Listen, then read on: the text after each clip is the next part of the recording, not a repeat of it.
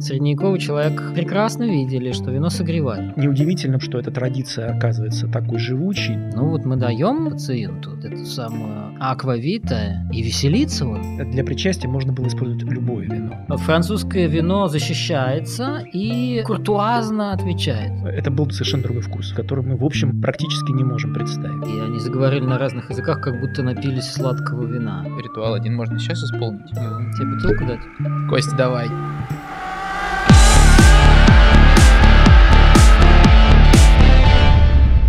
Всем привет, это подкаст «Страдающее средневековье». Подкаст не только о страданиях, но и о радостях, удовольствиях, приключениях средневека. А еще это подкаст, в котором мы обсуждаем то, что нам знакомо, и то, что мы делаем сегодня, но параллельно мы представляем, что живем в средневековье.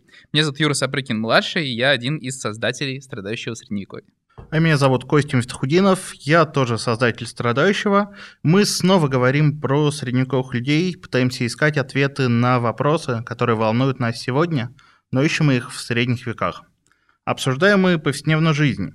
А, обсуждаем мы ее с людьми, которые лучше всего понимают средневековых людей. Меня зовут Олег Воскобойников. Я придумал магистрскую программу медиевистика в Высшей школе экономики ну и пытаюсь ей э, руководить. Но сегодня я здесь, потому что интересная тема и интересный собеседник. Меня зовут Александр Сидоров, я историк, я в том числе немножко занимаюсь историей вина и современностью вина. Вот, и надеюсь, что у нас сегодняшний разговор будет а, интересным и полезным для самых разных людей. Костя, давай.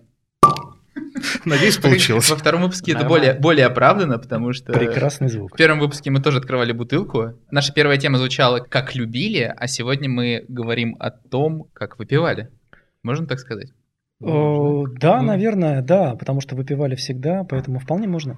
Хорошо, а вот вино, которое мы сегодня, прямо сейчас у нас разливается по нашим стаканам и не бокалам. а это вино, оно вообще чем это отличалось от того, которое было очень-очень давно? не знаю, тысячу лет назад, например. Да, конечно, оно отличалось практически всем, и тому есть совершенно очевидное обоснование, потому что сегодня вино делают совсем иначе, чем это делали там тысячу лет назад, даже 500 лет назад, даже 300 лет назад. Угу. Потому что поменялось все, поменялись технологии, используются другие сосуды, используются разные техники, техники, которые были невозможны там еще даже сто лет назад. Вот, используются дрожжи другие, используется все другое. Поэтому тот продукт, который мы пьем сегодня, это угу. продукт принципиально отличающийся от того, что было даже еще в конце 18 начале 19 века. Ну вот судя по тому, что сказано, например, в Деяниях апостолов, угу. когда на них сошел Святой Дух, и они заговорили на разных языках, как будто напились сладкого вина. Это значит, наверное, все-таки, что одна из функций вина при всей разнице в технологиях изготовления, видимо, при вкусовых ощущениях, была прежней. Более того, и в Ветхом Завете есть э, упоминание об этом, в том числе в древнейшей части Ветхого Завета в книге «Бытия», в рассказе о Ное, который тоже пьянеет. И Сильно?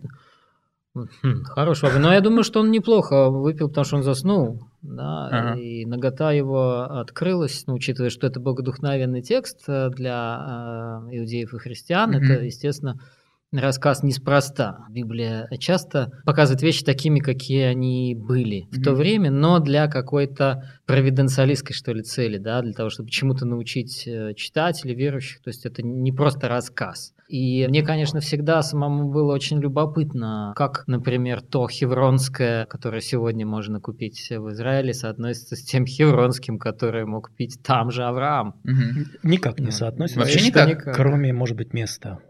А есть какие-то сорта, которые могут соотноситься вообще вот покупаешь бутылку и здорово. И пьешь, да, и вот да. так вот то же самое чувствовал человек э, там, в 12 веке. Ну, кое-что, наверное, все-таки можно попробовать представить себе, что что-то такое примерно подобное могли пить люди в каком-нибудь условном 12 веке. Угу. А, ну, какой-нибудь такай, например, или вина позднего сбора, например, э, немецкие или австрийские.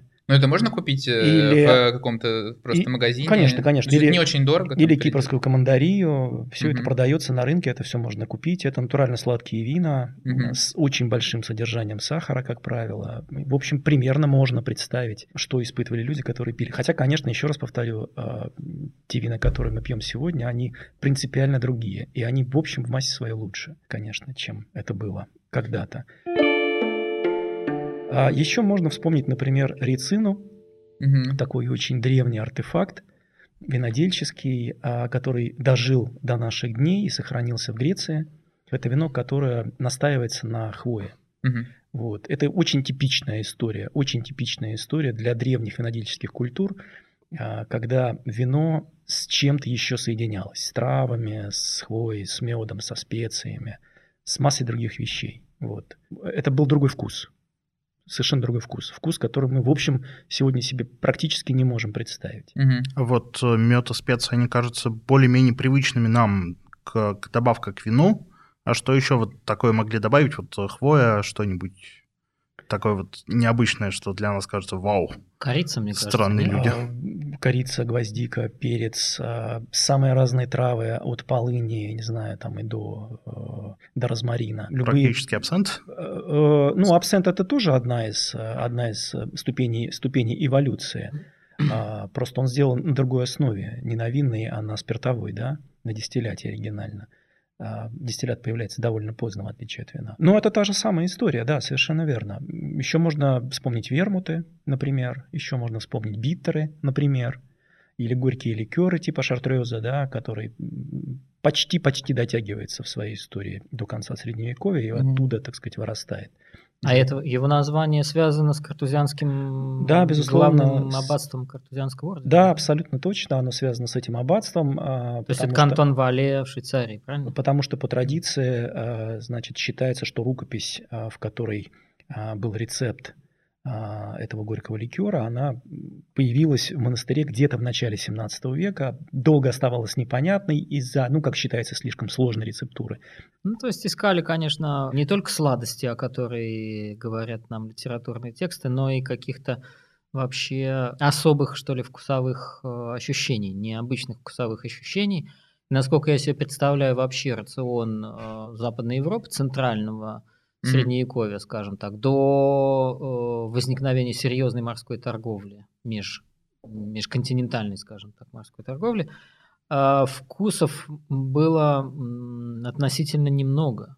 Угу. Ну, потому что специй было относительно немного. А, вот, и, наверное, это должно было как-то сказываться на том, что они делали с вином. А, тут есть, есть еще одна проблема, а, связанная не столько с желанием разнообразить вкусы, сколько с вещами куда более прагматичными, а, например, с поиском способов консервации. Консервация вина. Угу. Вот это надо учитывать, это очень важный момент, потому что сегодня, например, если вы возьмете любую бутылку практически любого вина, то вы увидите там на контратикетке надпись содержит диоксисеры. Это консервант. Благодаря этому консерванту вино может храниться довольно долго, оставаясь, в общем, здоровым. Отсутствие этого консерванта э, в прошлом э, делало вино продуктом очень хрупким. И э, хорошо, если в нем, в нем было много сахара и, например, были хорошие танины, тогда у него и, и, и хорошая кислотность, тогда э, при всех прочих равных потенциал к жизни у этих вин был гораздо выше. А если, например, сахара было не очень много, кислотность была не очень высокая, и другие объективные характеристики не позволяли ему долго жить, то его пытались э, сохранить э, другими способами. Вот его консервировали, в частности медом mm. э, или специями, которые позволяли немножко-немножко продлить вино. Так что здесь еще есть и такие, э, когда мы говорим о вкусах, э, здесь еще есть и э, вот такие совершенно пр прагматичные вещи. То есть я правильно понимаю, что сладкое, которое, ну, чаще всего у нас пока звучало про сладкое вино, а, то есть оно было не от того, что люди просто любили более сладкие вина, а потому что они просто хранились дольше. А, вино – это одна из консервов, да, по сути дела. Как делать так, чтобы был хоть какой-то запас? Отсюда появилось, появились всякие техники, например, связанные с копчением, с вялением, с солением, с мочением, с квашением да, и так далее. То, что мы имеем э, в отношении вина, ферментация, это тоже один из способов один из способов консервации продукта оригинального. Ну, то есть изюма, э, винограда, простите, и виноградного сока. Угу. Есть, таким образом, вино э, можно было использовать в течение много, э, многих месяцев, в течение долгого времени, как продукт питания а в чем и как вообще оно хранилось? Да, У нас собственно... на, на миниатюрах просто в паблике страдающий средневековье, на миниатюрах обычно такие бочки, вот, из которых там есть такая ручка, и там все время изображено так, что они наливают из бочек. Это так или нет? Хранилось э, вино в самых разных сосудах, в самых, в самых разных, правда. Э, скажем, э, в античности, мы это знаем достоверно благодаря некоторым артефактам, которые сохранились, использовались э, не только глиняные сосуды разных форм, но и стекло, потом уже в римский период, да, и такая бутылочка одна, единственная первой четверти, ну, окей, первой половины четвертого века дожила до наших дней. Mm-hmm. Это очень известная вещь, да, которая хранится в Шпайере, так называемое римское вино непонятно, что там. А, судя по всему, там было много еще оливкового масла вдобавок. Да-да, вот это она. Класс, верно. красота. Туда... Да, просто Костя показывает нам сейчас, он загуглил и всем показывает, это как это выглядит. Был, был в моем личном канале. А, это, это совершенно э, уникальная вещь, абсолютно случайно до нас, до нас дожившая, но благодаря ей мы знаем, что в том числе и, и стекло использовалось для хранения вина. А что использовалось еще? Использовались самые разные сосуды, использовались сушеные тыквы, высушенные тыквы. Да? Туда заливали вино? Туда заливали вино, да. Этим пользовались в течение многих столетий, этим сосудом. Это совершенно нормальная вещь. Бочки деревянные, причем самого разного дерева, не только дуба, и самых разных размеров и форм. Всякие шкуры, потому что, например, когда вы занимаетесь э, перевозкой вина, да, угу. то шкура в этом смысле гораздо удобнее. Ну да, но вот, нужную форму. Да, но вот представьте себе звериную шкуру, которая дает немножко своего аромата вину, который перевозится, и вино еще перевозится и нагревается при этом, так сказать, объективно на солнце, и все это влияет на органолептику. А, вот я становится все... вкусней, в смысле? Э, нет, оно становится... Налей вина себе в бурдюк, в рюкзак, за плечи закинь, пройди 50 километров по жаре, посмотрим, что у тебя там будет. Да, проблема в том, что вино делалось далеко не везде, э, вот, и там, где оно не делалось, его тоже пили, его нужно было привозить, э, вот, и оно, конечно, не всегда сохраняло свою оригинальную кондицию в этом смысле.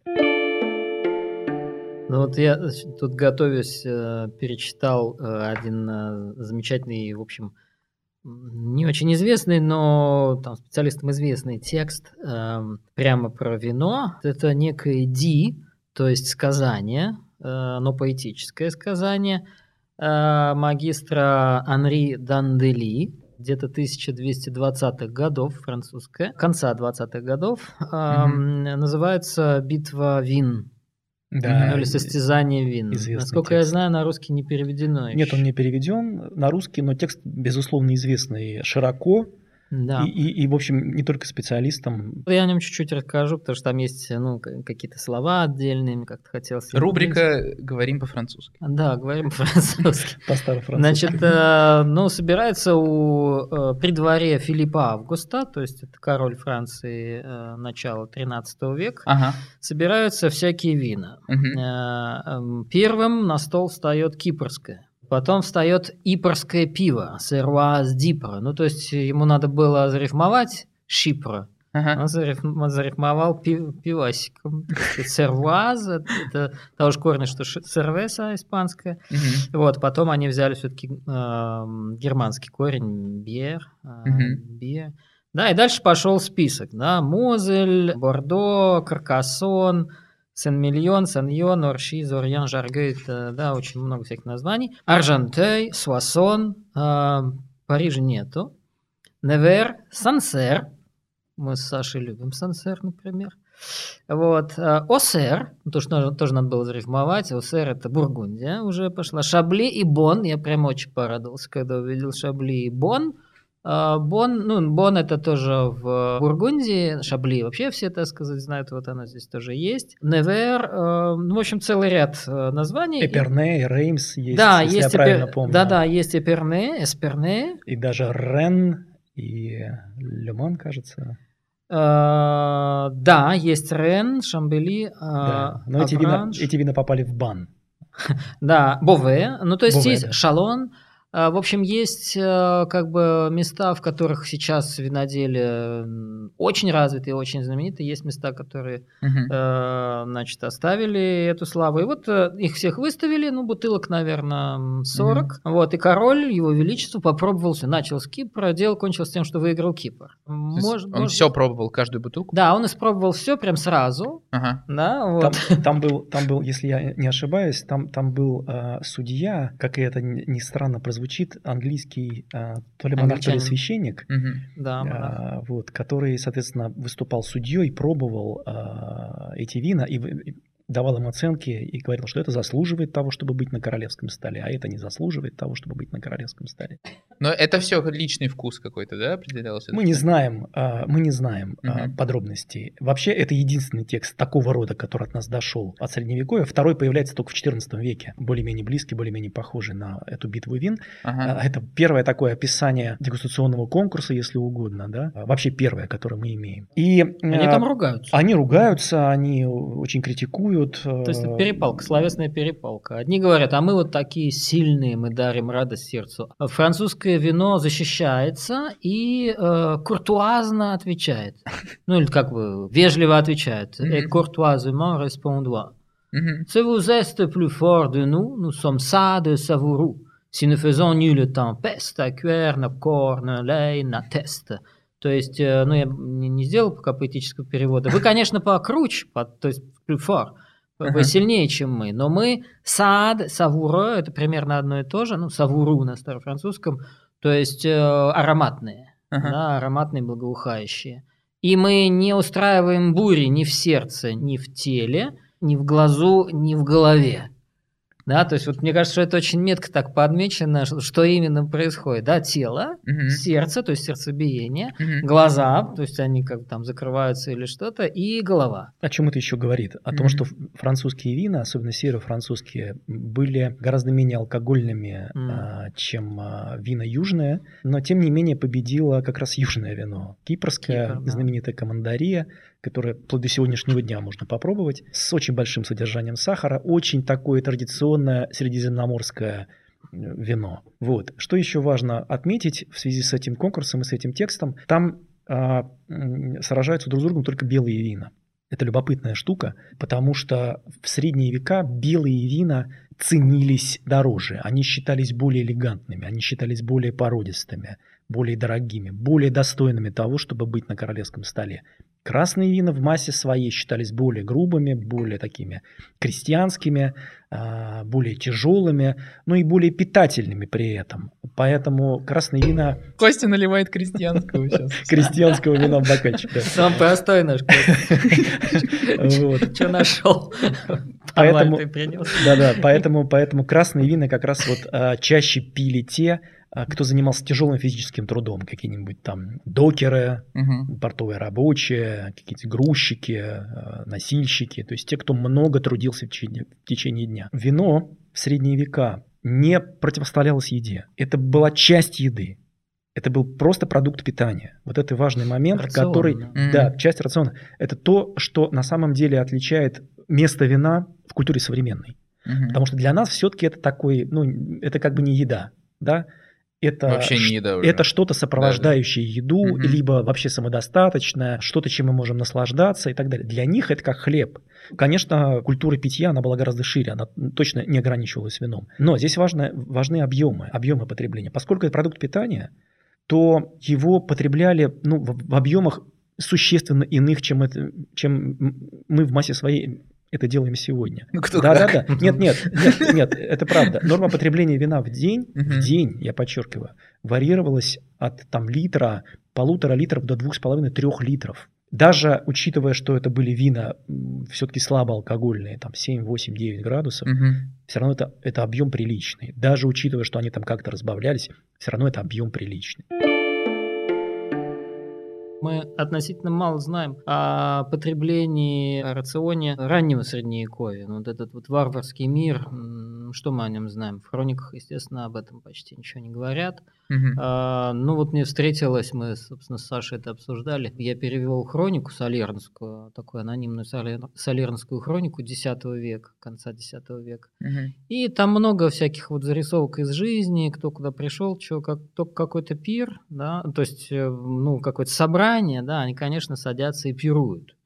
Вот. И, в общем-то, как и сегодня, просто мы не называем это славным словом пир. Многие серьезные вопросы решаются именно за едой и питьем. А, Я уверен, что а, вино всегда использовалось для того, чтобы разговорить людей. Там есть такие свидетельства, что вот напоили. сказать. В одном месте Саша, я помню, даже меня исправил тогда. Я перевел как пиршество, а имелось в виду именно напитки, да, что местный, так сказать, там герцог или граф. а, Дело происходит в компании, да, где и сейчас очень а, развитое и разнообразное виноделие. Видимо, и тогда им было чем похвастать, хотя мы, конечно, не знаем ни сортов, ничего. Довольно мало, насколько я себе представляю, известно о сортах. Сейчас их тысячи, да. А вот когда возникла вся эта номенклатура, мне кажется, что это в основном все-таки более позднее, чем средневековье, даже чем ренессанс история. Ну, ну, если опять же вспомнить Плиния, то у него все-таки перечисляется довольно много сортов, которые нам ничего не говорят. Мгм. То есть они были. Он явно совершенно их различал, он даже их описывает, что они разные формы, у них разные формы грозди, у них разная, так сказать, форма ягоды, там они по-разному набирают сахар, в разное время спеют. То есть он понимал, что это разные сорта, совершенно точно понимал. В некоторых средневековых текстах мы, мы точно видим, что средневековые люди точно понимали разницу между хорошим и плохим. Это очень четко. Тот же автор, анонимный автор Солернской хроники, когда рассказывает о пирах и всяких пирушках, он никогда не концентрируется на еде. Ну, ее было много, окей, Да. и все. Никогда ее не описывает. Но, когда есть возможность дать дополнительную характеристику вину, он ее дает. Там есть просто вина, и вина великолепные, и очень хорошие, и вкусные, и какие-то еще. Там много. То есть он для него явно совершенно это продукты, продукты разные, которые вызывают у него внимание, интерес, а, интерес, и он считает это, это, это правильным упомянуть, в отличие от еды. Еда – это просто еда, ее может быть много или мало. Еще одно свидетельство м, сохранилось в поэме о 12 месяцах, на- написанной Вандальбертом Приумским, был такой. Ну, тоже- все знают старика тоже эрудит, э, э, эрудит, монах, э, интеллектуал, поэт и так далее. Вот он написал такую поэму, значит, о месяцах 12, что в каждый месяц происходит. И вот, значит, он пишет про октябрь, что в октябре э, собирают урожай винограда, отжимают сок, и он уже начинает бродить, то есть такая молодая брашка, а, а, еще не выбродившая, до- не выбродившая до конца, эту брашку пастеризуют, то есть ее, ее нагревают. Для чего это делать? Чтобы остановить брожение, да, чтобы убить дрожжи. И все. И у вас получается а, такой продукт, который может долго храниться. Мгм. Там есть какое-то количество алкоголя, там много остается естественного сахара своего родного, да, и его можно использовать в течение, в течение долгого времени.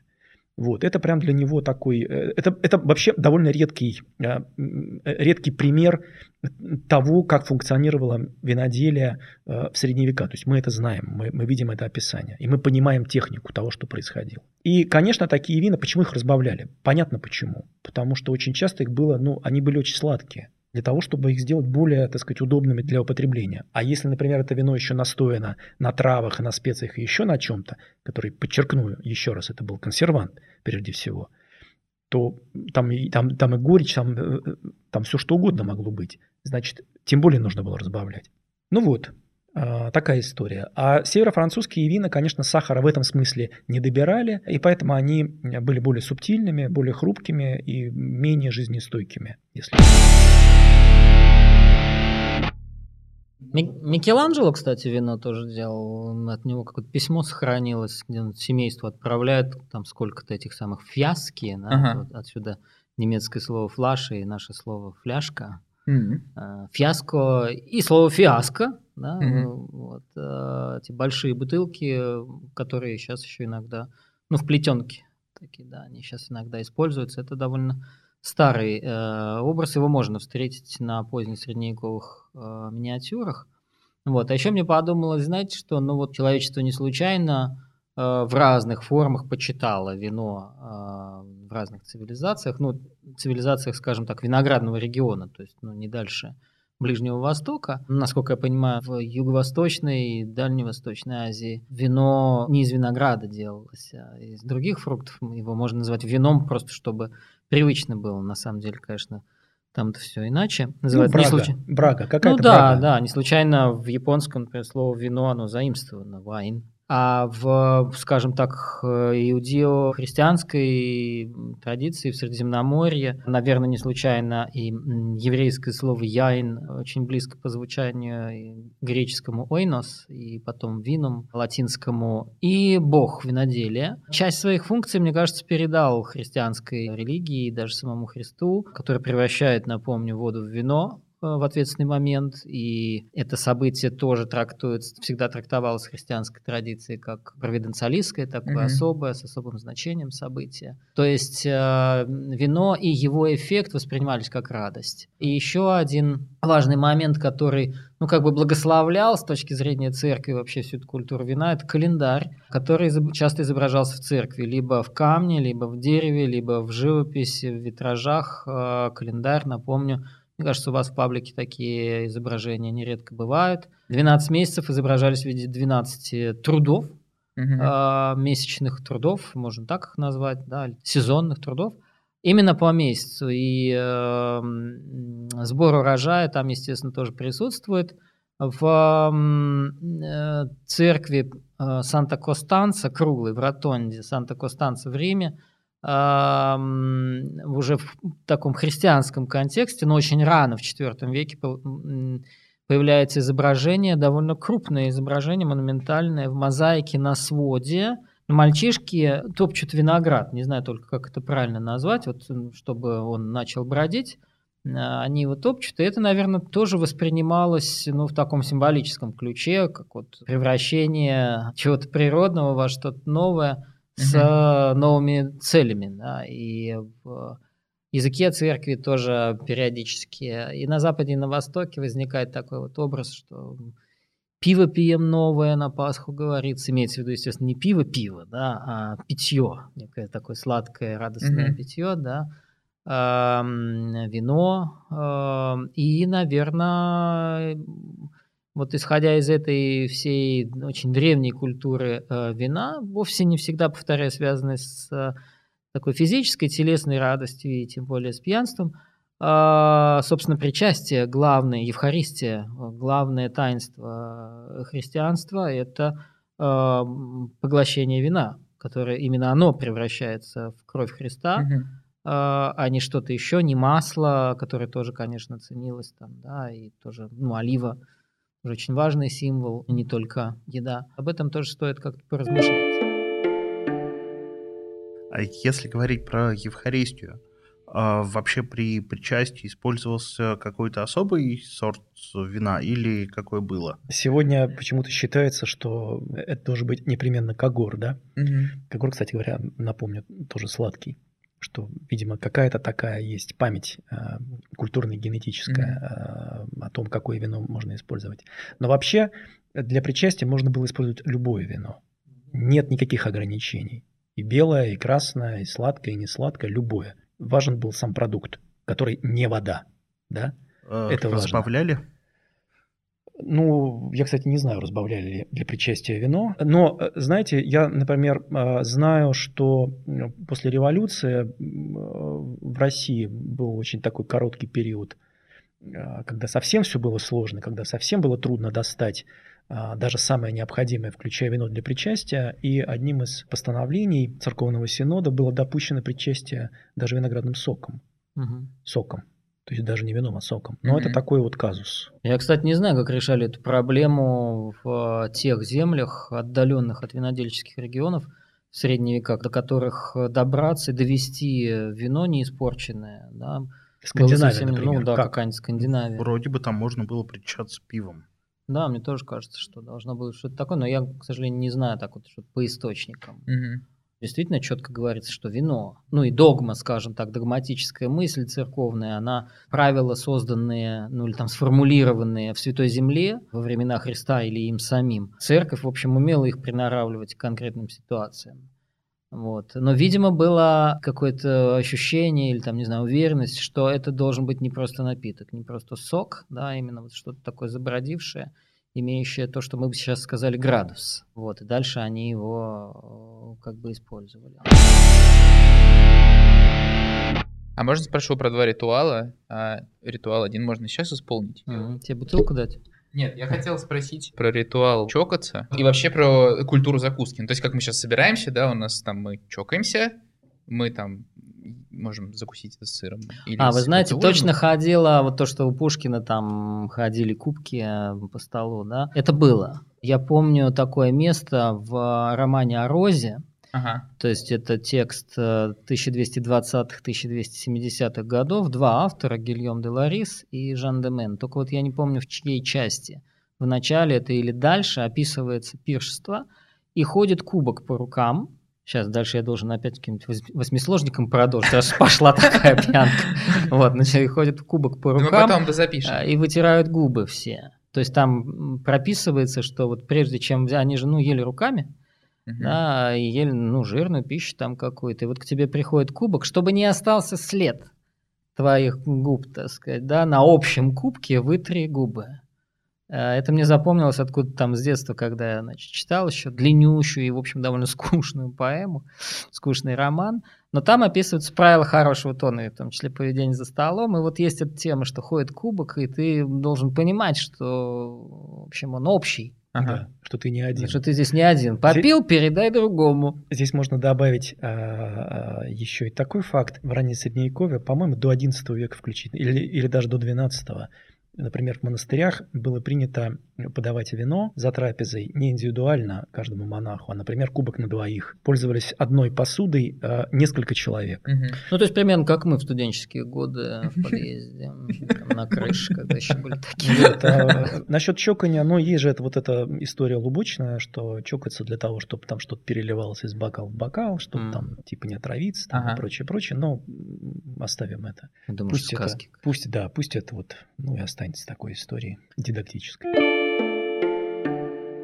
Во врачебных целях, мне кажется, вино тоже использовали. По крайней мере, я встречал длинные рассуждения о вине в разного рода текстах о здоровье, гигиене и вообще тому, что называлось на языке того времени кура корпорис, то есть забота о теле. Ага. Это не э, бодибилдинг ни в коем случае, да, никто не выстраивал тело, тело, но, как мы уже с вами в прошлый раз говорили, скажем, секс и физический контакт между полами воспринимался далеко не всегда в рамках удовольствия, да, в, в качестве удовольствия, а в качестве распорядка, которым ты подчиняешь тело. Угу. И вот вино тоже периодически прописывалось том или ином количестве, больше или меньше в сочетании с той или иной едой а в случае тех или иных недомоганий. Вот, иногда и для болезней тоже, да, иногда это там можно было сочетать с термами, ну, то есть с использованием термальных источников, э, всяких грязей, угу. гейзеров. Как Профилактика. Бы, такая профилактическая. Абсолютно да. точно, за этим стоит долгая традиция. Если мы опять же обратимся к Плинию, то э, увидим, что там, где он перечисляет, там, где, он, где рассказывает о сортах винограда и о некоторых типах вин, он в том числе довольно часто упоминает о том, что, например, это вино полезно для этого, это для этого, mm это помогает там Э, от желудочных болей, это, так сказать, там помогает от головы, это там еще от чего-то. То есть он явно э, про это думает, в том числе и как про лекарство. Mm-hmm. Это совершенно точно. И э, неудивительно поэтому, что эта традиция оказывается такой живучей, долгой, и на протяжении всего Средневековья мы ее видим. И мы видим, как э, э, рецепты разных алкогольных напитков сохраняются как раз очень часто в медицинских трактатах, в рукописях, угу. которые имеют отношение к медицине. Ну, как, собственно, слово алкоголь, э, оно пришло, ну, вроде бы если я правильно понимаю, Парацельса, оно впервые латинизировано, алкоголь, угу. арабское слово. Есть разные версии, собственно, что оно обозначало, но использовались также, использовались и ныне существующие термины «вода жизни» или «жизненная вода». Угу. Почему? А, мне кажется, э, ну это тоже важно для истории вина и вообще всего, так сказать, того, что мы сейчас назвали бы алкогольным, это то, что они прекрасно видели, что вино согревает. Даже легкое вино и даже пиво, в общем-то, согревает. Средневековый человек ну, все время жил в борьбе с э, холодом, Мгм. намного больше боялся холода, чем жары, насколько я себе так представляю, потому что жизнь для них это жар.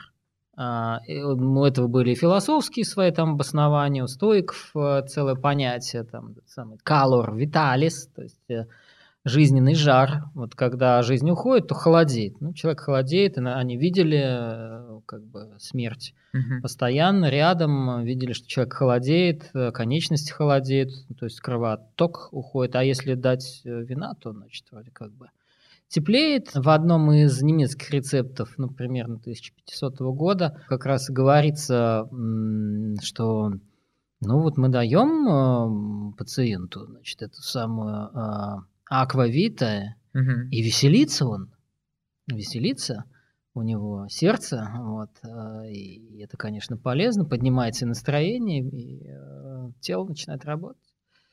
Человечеству понадобилось некоторое время, чтобы понять, какие неприятности оно, человечество, может заполучить от крепкого алкоголя.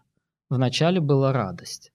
Мне кажется, что только где-то там, не знаю, на рубеже 19-20 веков э, пришло понимание. Ну, потому что до этого времени все-таки крепкий, э, крепкий алкоголь, не было традиции пить крепкий алкоголь как алкоголь, в отличие от вина. все-таки крепкий алкоголь использовался почти исключительно как основа для всяких лекарственных штук. Мгм. А, все эти битеры, все эти, все эти травяные настойки, в общем, создавались оригинально как лекарство. Тот же шартрез, о котором мы сегодня говорили, это лекарство. Это сейчас он напиток. Битеры все, история всех битеров, это история, в общем, лекарств на самом деле, которые в какой-то момент перестали быть лекарствами и стали алкогольными напитками с, с оригинальным вкусом. Слушайте, а я знаю, что мы, мы когда планировали этот подкаст, мы встречались с Олегом и обсуждали, что вы планировали до карантина ехать в какое-то путешествие. Мы, хотели Мы можем Италию, да. сейчас составить сет из вин, чтобы он был по какому-то маршруту. Да, понятно. Мы примерно То есть- этим заним- занимались пару недель назад с Сашей. Дома. У нас на даче, да. Может быть, даже это как-то привязать, чтобы слушатель мог сейчас пойти Да. вечером, и у него там дома вечеринка, да, и он мог бы собрать эти вина Ну, см- и в принципе, можно. Смотрите, вот если Да. мы возьмем, например, раннесредневековые места в Италии, ну, наша с Сашей мечта написать э, книгу об Италии, которую вы не пили Мгм. и не видели. То есть это не Флоренция, Венеция, Милан, там, Рим э, и даже не Неаполь, но э, как бы по очень значимым местам Италия, напоминаю нашим слушателям, э, чемпион ЮНЕСКО по количеству охраняемых памятников э, и регионов. И То есть- сортов, ви- и сортов винограда, кстати. и сортов говоря. винограда, да, там 2000? Больше э, двух тысяч, Больше двух да. тысяч сортов винограда. Они все в виноделие идут или Нет, все-таки нет? Нет, да? не все, но значительная их Но часть. все равно это что-то невероятное. Невероятное, И это при этом, ну вот э, смотрите, а, если начать на а, северо-востоке, во Фриуле, Венеция, Джулия, да, это старая земля э, лангобардов, Мгм. где есть э, мало кому известный город Чевидалин эль Фриули с э, храмом и пластикой 8 века. О, замечательное дополнение, если Да. такие будут вообще. Да, и там же есть э, замечательные э, и белые, и красные. Белые чуть более интересные, пожалуй, благородные вина региона Коллио и Колли Ориентали дель Фриули, то есть восточные э, холмы Фриули. Она такая холмистая, но как бы это еще не горный регион. Вот, и значит, если добраться туда и посмотреть это самое раннее средневековье, и там выпить бутылку Коллио, например, это будет вполне неплохо. У нас оно бывает э, тоже, конечно, больше всего Феллуга, Ливио Феллуга. Ливио. А, Ну, так оно немножко это самое пере- переоценено у нас. Ну, крупный производитель. Но бывают и помельче тоже вполне неплохо. Значит, вот эти самые...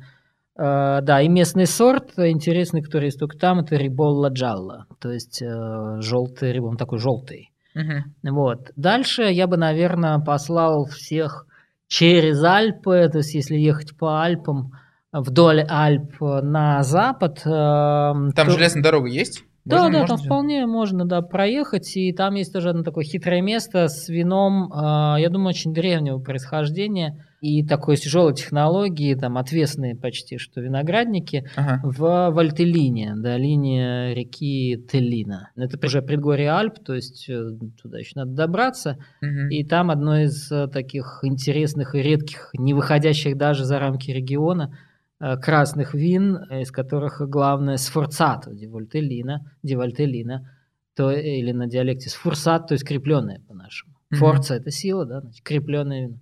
И оттуда можно перебраться в Пьемонт, э, где, конечно, много всего, так сказать, и знаменитого, но я не буду тут рекламировать Бароло, это смешно. Зато, э, значит, в Пьемонте можно увидеть два-три очень важных средневековых памятника, из которых самый интересный, пожалуй, это святилище Святого Михаила э, к западу от Турина в долине реки Сузы. И, в общем, примерно в тех же местах, то есть это так вот ты едешь, э, и вокруг тебя Альпы, горы встают у тебя на пути, и ты чувствуешь себя айболитом немножко. Мгм. И на высоте 800 метров над долиной нависает одно из знаменитых святилищ Архангела Михаила, чем-то напоминающее тебе Мон-Сен-Мишель э, парижский, Мгм. э, французский, прошу прощения. Мгм. И вот из пьемонтских вин э, я назову одно, которое мало кто знает, но по-своему оно замечательно, это Гаттинара. Оно делается там, где посреди рисовых полей. То есть э, Пьемонт – это одна из столиц, из такой важный регион для производства риса. А, вот, но там вот э, есть такое интересное красное вино Гаттинара. Да, можно представлять себе его вкус. Да, представили себе, значит, все представили себе его вкус. Оно- Его иногда разливают в кривые бутылки, что меня очень позабавило. Ага. Это Верчелли, а, вокруг города Верчелли, где тоже замечательные средневековые памятники. И это все места, понимаете, боевой славы такой. Каролинги Аттоны, когда э, эти императоры шли на юг, то они шли этими самыми перевалами, потом по этим долинам.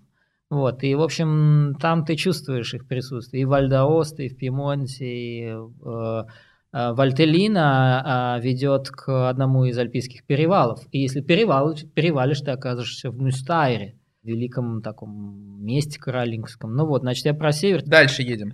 Едем дальше на юг, наверное. А, идеи. Да, честно говоря, я- идей-то много. Дело не в Ну, этом. две а с половиной тысячи сортов, Да, конечно. дело- Можно через А- все, да? а дело в том, что что получится найти здесь. Из францисканских мест, например, можно вполне можно найти грекетто, то есть как бы гречанка такая, что ли, да, название винограда. И это долина Ассизи. Мгм. Вот, тоже вполне на таком маршруте это может быть. В компании вот, э, ну, неаполитанских вин, таким прям Неаполь-Неаполь, их, в общем-то, нет. Но э, если чуть-чуть на холмы отъехать туда, в район Капуи, Беневенто, это уже, ну, как бы граница там компаний и соседних областей, но изначально это, в общем, один культурный регион, о котором как раз рассказывается в Солернской хронике. Вот там есть великая и тоже не самая известная компанская красная Тауразия. А, Очень качественная и бывающая у нас. Оно, конечно, не дешевое, мягко говоря. Это примерно уровень цен, как за тот же самый Барол. Ну, может, поменьше немножко. Ну, так, Барол, всё равно, как да. Но это интересная штуковина. Вот. Э, И э, если оттуда, значит, из этих тоже вполне средневековых мест, я их назвал, да, Беневенто, э, Капуэ, Казерта, а, чуть не забыл, да, вот городок Казерта. Это, собственно, те места, где делается Тавразия, а, где оно и стоит подешевле, и главное, что можно выпить в харчевне, условно говоря, то Таврази, который, конечно, никуда не уедет, э, который не развозится, небольших производителей, вот, и это особенные такие впечатления. То если спускаться дальше, вот в Калабрии я как-то ничего такого удивительного не вижу. Я пытался пробовать, э, там всякие альянико, э, даже в Базиликате уже вот как бы могут быть вполне прикольные вина, там Альянико дель Вультуре,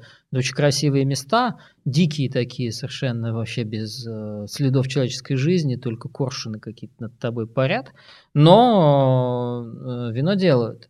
А вот на Сицилию, когда попадаешь, там это уже, конечно, целая отдельная страна со всеми возможными типами вин, и с крепким алкоголем, и с очень интересными пассито, да, то есть, э, ну, разными стадиями крепления э, и сахаризации, что ли, не знаю. э, Александр, а назовите да. топ-3 сицилийских.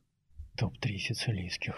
Это большая ответственность. Я, пожалуй, Красных Не, ну мы- я, пожалуй, не возьму на себя такую ответственность, потому что это очень субъективные вещи. Но, безусловно, безусловно, в Сицилии есть что пробовать. Ага. А, Алекс совершенно прав. А, Там а, есть самые разные типы вин. Я бы все-таки предложил бы обратить внимание на то, что делается на склонах Этны, прежде всего. То, что делается из винограда, который растет на вулканических почвах. И на красные, и на белые. Э, Особенно, особенно на красные, конечно. Они здорово прибавили, я имею в виду сицилийские виноделы, за последние пару десятков лет. И Сицилия вообще стала трендом, стала очень модным местом для виноделия, стремительно набирающим популярность. А, Соответственно, цены на сицилийские вина вместе с их качеством начали резко, э, Растут, резко, да. резко расти. Вот. Но э, м, вообще я за то, чтобы путешествовать и, э, м, может быть, не в Москве искать или там э, не у нас искать эти вина, а все-таки стараться пробовать их на месте, потому что феномен места, конечно, никто не отменял. И те эмоции, те впечатления, которые вы получите от бутылки этого вина в месте, где оно сделано, при этом, если вы будете смотреть на, так сказать, пейзажи окружающие, и вкушать местную еду, вам даст гораздо больше по ощущениям и по впечатлениям, нежели а, если вы купите эту же бутылку вина или привезете ее с собой сюда, выпьете здесь. И, кстати, так всегда работает. Приезжаешь с путешествия, берешь с Конечно. собой вино, и такой, ну блин, уже не так вкусно. Сейчас такой, я угощу друзей, и они почувствуют то, что чувствовал я. Ну и, да, и в они- конце просто вы пьете, и так, нет, совсем по-другому было. Вот, и это, это связано с тем, что, ну, это же, это не с вином же что-то произошло, да, это просто как бы, что ты... Ну, потому что мы реагируем. Реагируем. да? Конечно. это На комплекс- воздух, на Ага. Комплекс впечатлений, воздух, солнце, эмоции, ваше настроение, Ага. компания за столом, еда, которая стоит на столе, время суток, погода за окном, солнце или дождь. Масса факторов определяет ваши впечатления от вина.